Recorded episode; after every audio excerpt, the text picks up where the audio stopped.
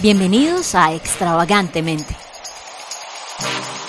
Soy Alexandra González, autora del libro El mundo de la gratitud. Por años estuve azotada por la depresión y vi la vida a blanco y negro, hasta que me di cuenta de que Dios nos ha llamado a vivir una vida extravagante, libre, llena de luz y por ende de color. Acompáñame semanalmente en este espacio en donde hablaremos acerca de cómo darle sentido a tu vida, derribando fortalezas mentales y conociendo tu propósito en la tierra.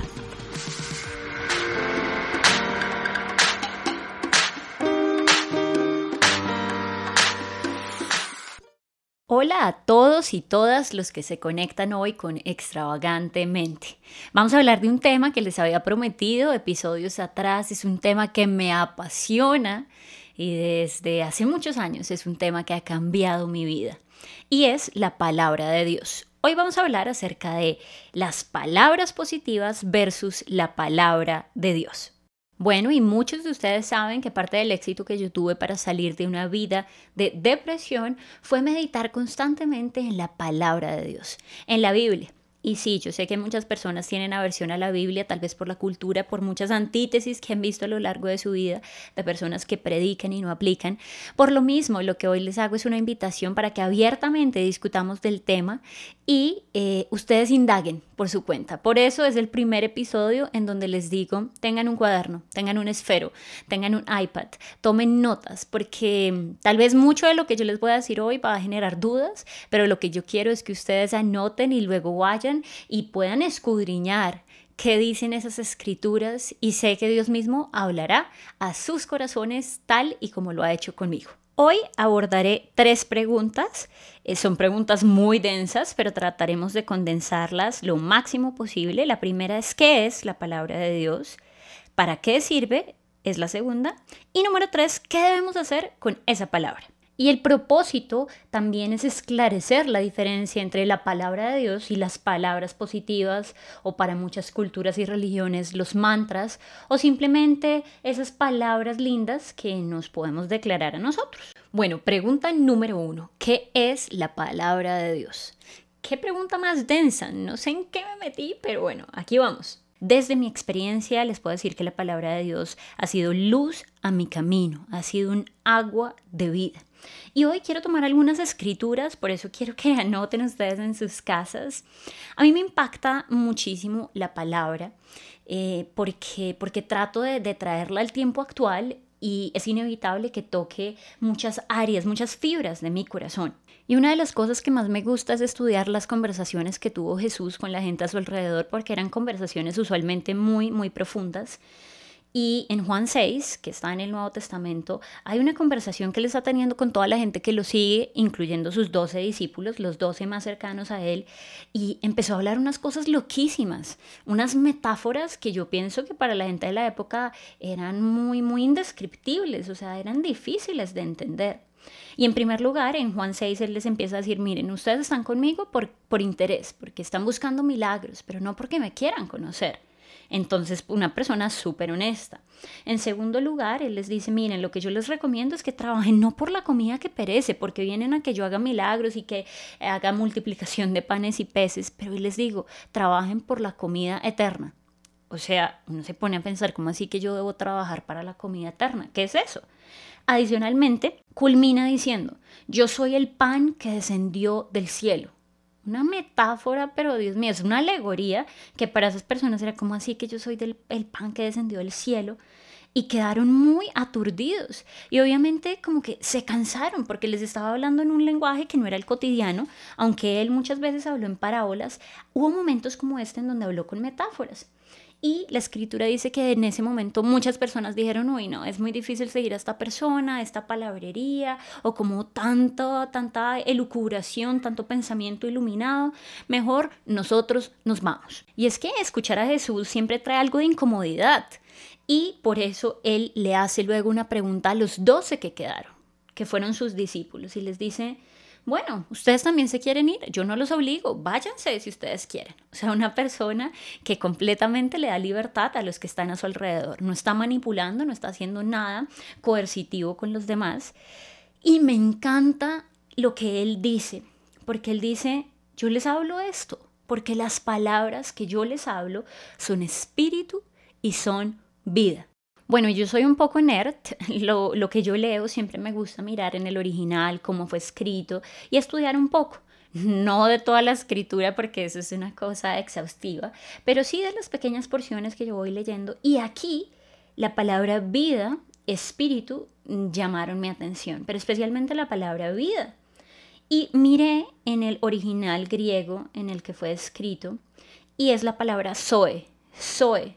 Zoe quiere decir vida. Pero resulta que en la Biblia hay tres tipos de vida. Cuando se está hablando de vida se usan tres palabras. Está la palabra bios, que es la misma que se usa en biología, el estudio de esa materia física, de la corporalidad.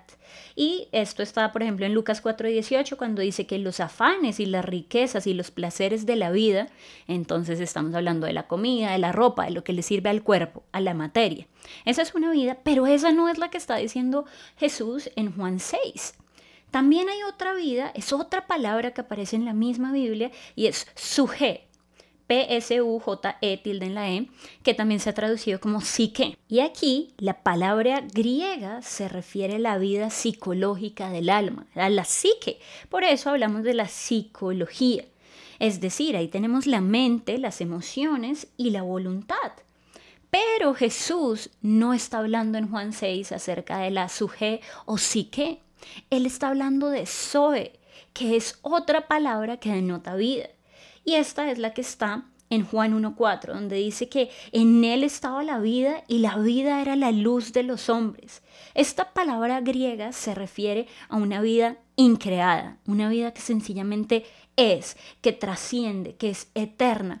Y es una vida que en la Biblia solo se le atañe a Dios. Dios es el único que puede dar esa vida. Ahora bien, si ustedes me siguen hasta acá, se pueden percatar que habla de tres tipos de vida y que cuando nosotros usamos muchas confesiones positivas están apelando sobre todo a su o psique y a bios. Haz ejercicio, una mente sana es un cuerpo sano. Estamos en el bios, estamos en el psique y muchas de nuestras conversaciones y de los mantras que nosotros podemos escuchar, que vienen del hinduismo, que vienen del budismo, apelan sobre todo a estas dos. Esta semana, el fin de semana, yo estuve escuchando una entrevista que le hicieron al Dalai Lama y una niña que hacía parte de esta cultura y religión budista, como de 12 años, adolescente, le decía, mira, tengo una pregunta, porque estaban en una ponencia con muchos niños de colegio. Yo he meditado desde que nací y repito estos mantras, pero no entiendo qué significan. Y obviamente toda la gente la miró como, ¿what? ¿Cómo le vas a preguntar eso al Dalai Lama? Pero la niña muy honesta sacó algo que estaba en su corazón. Y la respuesta del Dalai Lama a mí me impactó porque él le dijo, mira, los mantras sirven para utilizar la inteligencia humana de una manera máxima para transformar las emociones. Está hablando que los mantras están eh, involucrando la inteligencia con la transformación de las emociones. O sea que está hablando que los mantras apelan sobre todo a la psique, a la mente del hombre. Y yo respeto profundamente todas las religiones, sin embargo, yo sé que hay algo más de la psique, yo sé que hay algo más del bios. Y aquí es cuando vuelvo a Juan 6 y después de que Jesús les hace la pregunta y les dice, bueno, váyanse, si ustedes quieren, tranquilos. Pero yo les ofrezco estas palabras que son Zoe, son palabras de vida eterna. Y llega Pedro, que me encanta su respuesta, y le dice, Señor, o sea, ya reconoce como su señorío y le dice, ¿a quién iremos? ¿A quién? ¿A qué otra religión iremos? ¿O a qué persona iremos? Si solo tú, si solo tú tienes palabras de vida eterna, tienes Zoe. Y obviamente si me siguen hasta acá, habrá surgido, una pregunta que, que, puede surgir en muchos de nosotros y es, bueno, ¿cuál es la diferencia entre alma y espíritu? ¿No son lo mismo? Y la respuesta es, no son lo mismo, porque las mismas escrituras nos dicen en Hebreos 4:12 que la palabra de Dios es viva y eficaz y más cortante que espada de dos filos, que puede dividir el alma del espíritu. Y es que hay cosas que para la razón son locas, pero para el espíritu son completamente cuerdas. Y la palabra de Dios se debe llevar al nivel del espíritu. Puede entrar principalmente o en primer lugar por el intelecto. Yo me acuerdo, yo tenía profesores ateos en el colegio y decían, oh, eclesiastés, los proverbios, los salmos, qué riqueza literaria. Pero de ahí no trascendía. Cuando tú lees desde tu espíritu que está conectado con Dios, tú puedes entender que hay una dimensión más allá. Cuando Él dice, tú puedes orar por los enfermos y van a sanar. Tal vez mi, mi, intelecto dice, pero no eres doctora, pero tú no tienes ese estudio en neurología, cirugía, ¿cómo vas a orar por un cáncer? Eso es loco. Pero mi espíritu, alimentado por la fe, me dice, es posible, si tú crees, tú verás la gloria de Dios. Es algo que no se puede explicar ante la razón. O tal vez yo digo, no, pero tengo lo justo en mis finanzas, pero en mi espíritu dice, es más bienaventurado dar que recibir. Y mi espíritu dice, da, porque tú cuando das estás plantando una semilla, no estás perdiendo, sustrayendo, sino multiplicarás. Y yo digo, ok, le voy a dar algo a alguien, aunque yo lo necesito, pero ahí es cuando me doy cuenta que hay principios espirituales. Perdonar, a veces te dicen, no, perdona, porque eso te trae cáncer, enfermedad, gangrena, bla, bla, bla. Y en el intelecto no podemos perdonar. Cuando el Espíritu inyecta esa fuerza para perdonar y sana mi corazón y ya queda solo una pequeña cicatriz, ahí empiezo a vivir esa vida soe de Dios que trasciende lo mental. Bueno, y muchos sabemos según Génesis que cuando están en el huerto Adán y Eva, Dios les dice, el día que ustedes coman de este árbol, pueden comer de todos los demás, pero el día que coman de, esta, de este ciertamente morirán. Y todos sabemos que Adán y Eva comieron del fruto, pero su bios y su psique no murieron porque ellos eran conscientes, tenían ese raciocinio. ¿Pero qué murió? Es la gran pregunta. Y la respuesta es murió su espíritu. Eso que los podía conectar con Dios. ¿Qué nos volvió a conectar con Dios? Jesús. Esa imagen visible del Dios invisible. Por eso las palabras que Jesús dijo son tan importantes. Y esto nos guía a la pregunta número dos. ¿Para qué sirve la palabra de Dios? Para muchísimas cosas. Pero parte enorme es para conectarnos con ese Zoe, con la vida de Dios. Desde Génesis Apocalipsis nos está mencionando a través de sus páginas Jesús, Jesús. Hubo un pecado, la embarramos, nosotros venimos de esa misma naturaleza de Adán, pero, pero, en 1 Corintios 15, 45 dice que fue hecho el primer hombre Adán una alma viviente, pero Jesús, el postrer Adán, es un espíritu vivificante. Así, las palabras que están consignadas en la Biblia nos llevan a conocer a quien da la vida Zoe, que es Jesús. Él es ese camino al Padre. ¿Para qué sirve la palabra entonces? Para todo, pero principalmente quiero compartir con ustedes tres puntos y el primero es para construir fe. La gente tiene una fe en la psique, sobre todo, sí, yo todo lo puedo y todo lo puedo, y PNL, y están ahí, sí, yo todo lo puedo, y se programan en su mente, todo lo puedo, todo lo puedo, yo, yo, yo, yo. Y es esa fuerza limitada humana en la psique. Pero en Romanos 10, 17 dice, así que la fe es por el oír. O sea que la repetición de lo que nosotros escuchamos sí es importante, pero el oír de qué? Y el oír por la palabra de Dios. El oír por la palabra de Dios. Entonces las personas construimos la fe a partir de lo que encontramos ahí en la palabra de Dios. No en vano en, Josué 1.8 dice, nunca se apartará de tu boca este libro de la ley, sino que de día y de noche meditarás en él para que guardes y hagas conforme a todo lo que en él está escrito, porque entonces harás prosperar tu camino y todo te saldrá bien. Es decir, la fe no viene por ser positivo, porque es que el pensamiento positivo, la actitud positiva es finita, porque llega solamente a mi alma y puede tener beneficios para mi vida, indiscutiblemente, pero, pero el área del espíritu está ahí todavía quieta, latente. Y es que la fe no viene por los sentidos, el cielo no se abre por afilar mis sentidos, sino por alimentar mi fe. Adicionalmente, ¿para qué más me sirve la palabra de Dios? Me sirve como un escudo que apaga los dardos de fuego que llegan a mi mente. Eso está en Efesios 6:16. Y ahí hace el apóstol Pablo una analogía con los guerreros que tienen una armadura romana, tal cual como en gladiador, en la película. Y aquí dice, sobre todo, yo les pido que se pongan todo lo que incluye la armadura, pero sobre todo, principalmente, tomen el escudo de la fe. Tomen el escudo de la fe porque así van a poder apagar todos los dardos de fuego del maligno. ¿El maligno quién es? Pues ese enemigo que está rondando como león rugiente que quiere destruir a las personas. Nosotros tenemos un enemigo espiritual, se llama Satanás y obviamente lo primero que él quiere es que pensemos que no existe, que somos nosotros y nuestros pensamientos, pero es que ese es su campo de batalla.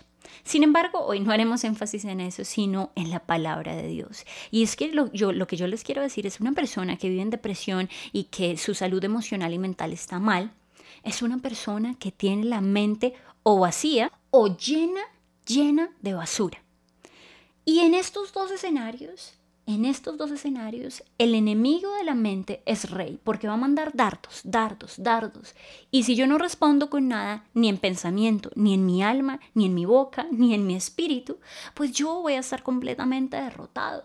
Pueden venir una infinidad de pensamientos, tú no puedes, eres tonto, eres fea, eres gorda, no vas a poder, no tienes lo suficiente, vas a estar en bancarrota toda la vida. Y hay una infinidad, o sea, es una ráfaga de dardos de fuego. Aquí dice dardos de fuego. Es decir, llegan a tu mente y ahí empiezan a quemar la vida que podía haber.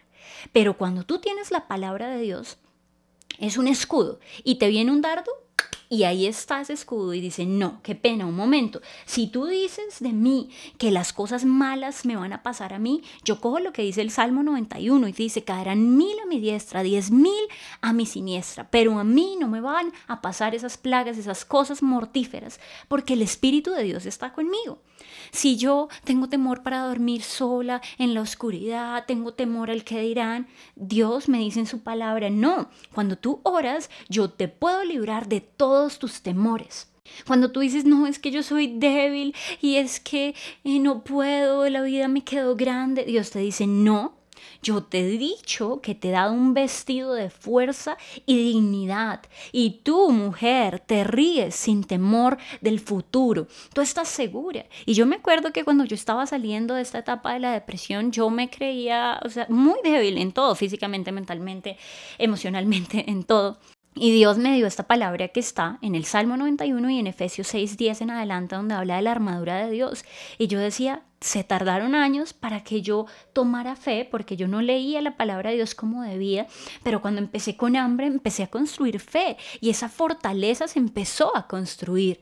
Y yo creí esa palabra, yo soy una guerrera de Dios. Vienen pensamientos de debilidad que me quieren hacer llorar, que me dicen que todavía soy esclava del temor, que no tengo, que no soy suficiente, pero yo le digo, no, un momento.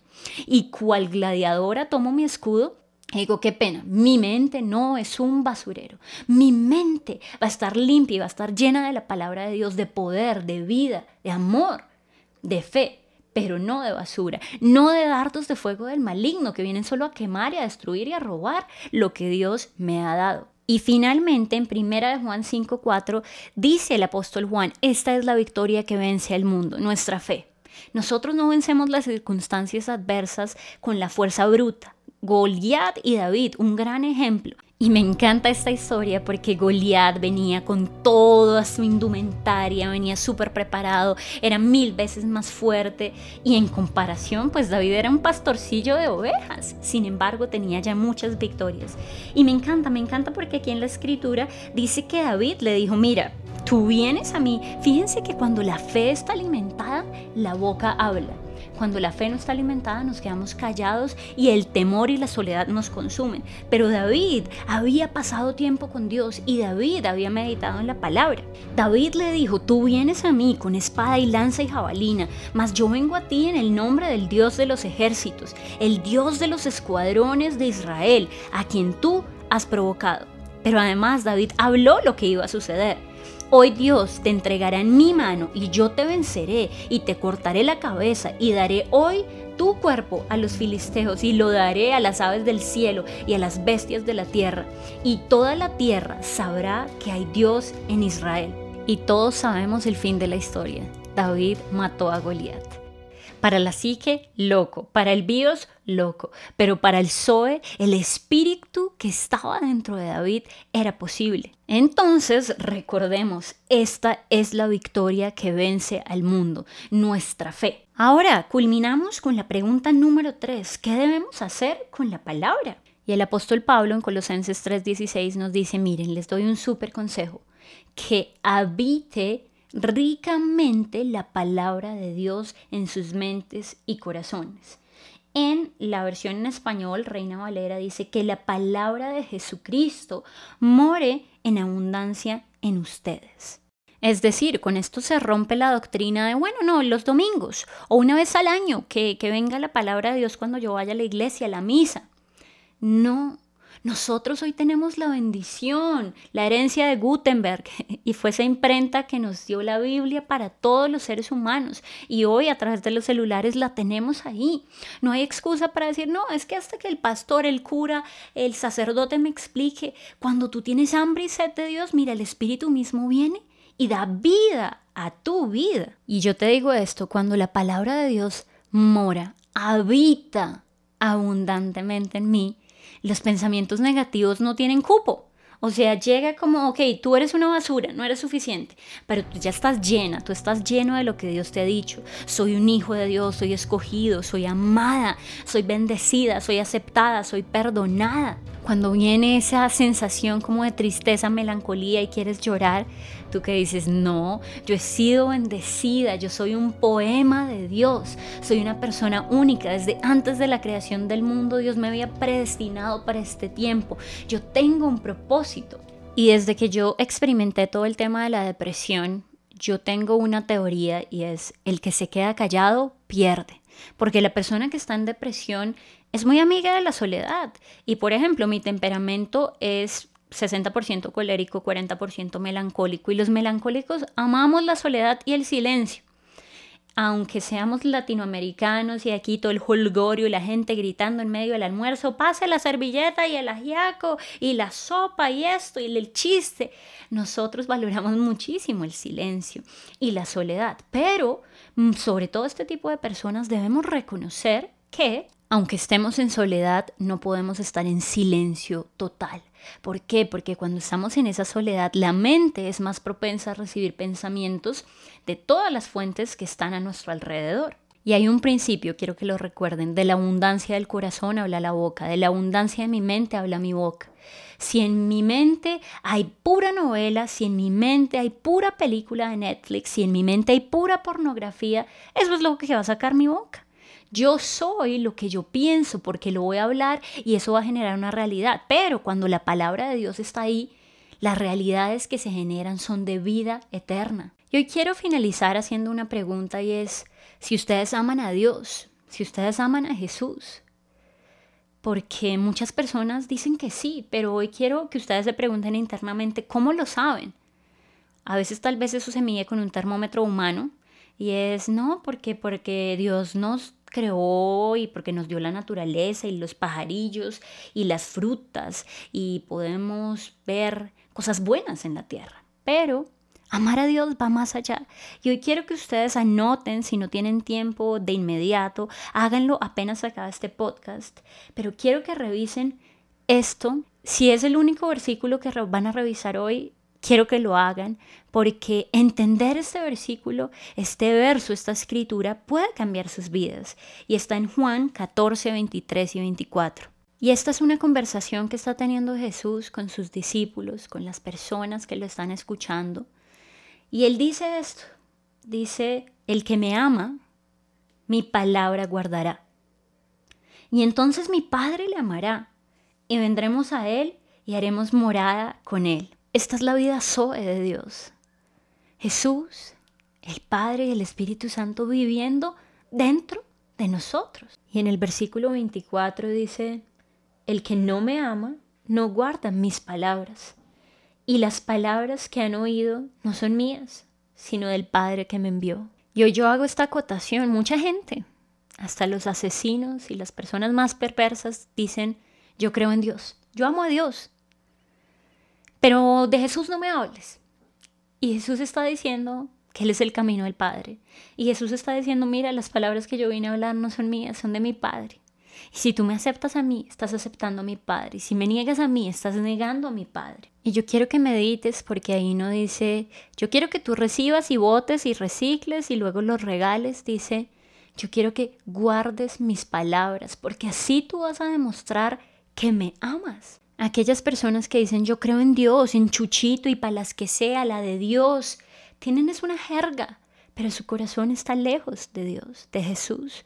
Por eso él en la escritura también dice, mucha gente de labios me adora, me pronuncia, me proclama, pero su corazón está lejos de mí. Y hoy quiere que Dios, que nuestro corazón esté afirmado en Él, esté conectado con su palabra, porque recordemos que el mundo fue hecho por la fe a través de esa palabra, lo que vemos fue hecho de lo que no se ve y se sostiene aún hoy en día por medio de esa palabra. Así, queridos amigos, queridos oyentes, nos damos cuenta que la fe y el amor van de la mano. De hecho, el apóstol Pablo dijo, la fe obra por el amor. Jesús dijo, si me amas, mis palabras guardarás. Pero también está escrito que la fe viene por el oír y el oír por la palabra de Dios. Hay una relación intrínseca maravillosa. Y hoy yo solo te pido que tú te metas en las aguas profundas de la palabra de Dios. No importa lo que hayas visto en el pasado, que has escuchado de sacerdotes, de curas pederastras, de personas que han dejado mal el nombre de Jesús, el nombre de Dios, el nombre de la palabra, de la Biblia. Hoy yo te pido perdón en nombre de esa gente y te pido Sumérgete en estas hojas, en, tu computador, en tu celular, en donde tengas la aplicación de la Biblia y empieza a escudriñar las palabras que dijo Jesús, porque tal como Él lo afirmó, son espíritu y son vida. Luego pasa a las cartas donde eh, el apóstol Pablo le escribió a la iglesia, porque ahí está el Espíritu Santo recordando muchas cosas. Y ya saben que yo he hablado de un tratamiento integral para salir de la depresión, pero lo fundamental en mi vida fue la palabra de Dios. Me dio una fuerza que no la recibí en mi psique y en mi cuerpo meramente, sino fue una fuerza sobrenatural. Fue el poder del Espíritu el que me levantó y me dio vida, porque no son palabras más escritas en un papel, no es una, una tinta sobre papel, sino es un espíritu que trasciende el papel. Es un espíritu y es una vida de Dios que ahora viene a ser morada contigo. Así que te invito a que puedas escudriñar lo que yo he hablado. Es un podcast bastante diferente, pero con mi esencia, con la pasión con que Dios me ha hecho como individuo. Y hoy solamente quería compartir con esto, esto con ustedes. Pueden leer cosas de crecimiento personal, actitud positiva, pero eso llega a un punto. Si ustedes quieren trascender y tener la vida eterna, hoy los invito a que lean y disfruten cada una de las enseñanzas de Jesús en ese libro que llamamos la palabra de Dios. Un abrazo y nos vemos en la próxima. Gracias por haberme acompañado en este episodio. Te invito a que te suscribas a este podcast y puedas compartir también este contenido con tus amigos y familiares. Hasta la próxima.